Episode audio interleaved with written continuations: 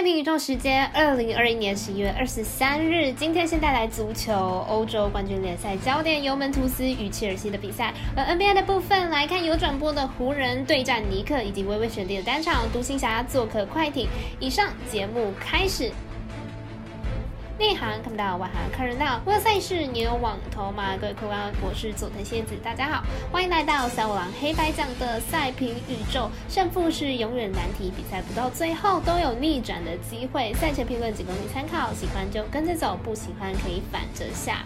下面观测同样来关心国内外 NBA 运动博弈开盘的状况，时间以下午四点为主。目前微微仍是让人大失所望，只开放了热火以及活塞的选项，其他场次只有单双可以选择。感谢听众纠正，不是没开盘，而是只有得分总分的单双选项。而国内知名网站玩运彩的国际盘情况跟微微相同，只有一场国际盘。再来看看国外运动博弈网站的状况是如何呢？部分网站已经将明天的四场比比赛完全开出了，但多数公司都保留了金块、拓荒者、独行侠、快艇这两场的博弈盘口，包括微微参考的美金四大运动博弈公司。所以看来今天对于运彩店小二来说，又是一个冷清的夜了。团队希望能为国内运动博弈风气尽一份心力，所以会持续观察、认真监督，希望合法的能够早点开放，自然能减少彩迷走错路。如此一来，博弈环境都能更好。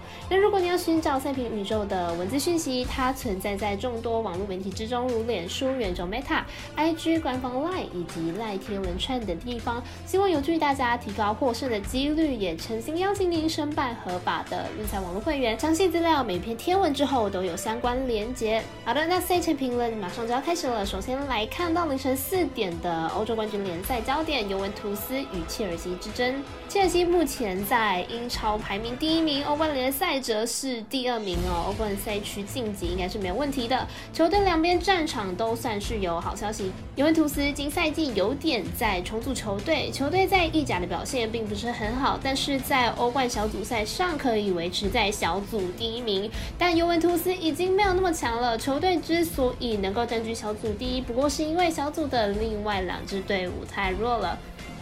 两队上一次交手以尤文图斯一比零击败了切尔西，有点小爆冷。毕竟两支队伍呢，一支正处于重组，一支正处于高峰期，但竟然是尤文图斯这支重组中的队伍取胜。今轮比赛主客场交换，尤文图斯不会再有那么好的运气，而切尔西应该也会以实力证明球队是能够拿到小组第一名的。预测正比来到一比二、零比二、零比三。我们团队分析师赤井金童预测切尔西主让获胜，以及这场比赛的球数可以拿到二到三球。紧接着来看到未来跟艾尔达都有转播的洛杉矶湖人做客纽约尼克的比赛。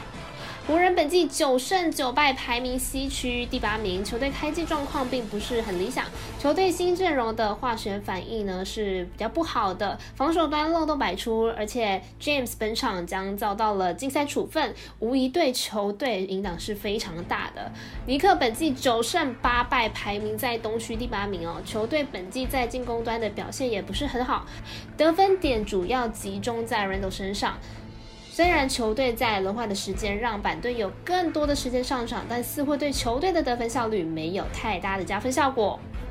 湖人，在开季可谓屋漏偏逢连夜雨，不仅化学效应不佳，主力还遭到了禁赛。虽然尼克在进攻端表现没有很好，但是面对防守效率不佳的湖人，应该会有更多的得分机会，因此看好大分打出。我们团队分析师福布小巴推荐这场比赛总分大于二一四点五分。最后来看看微微选定的单场比赛：达拉斯独行侠对战洛杉矶快艇。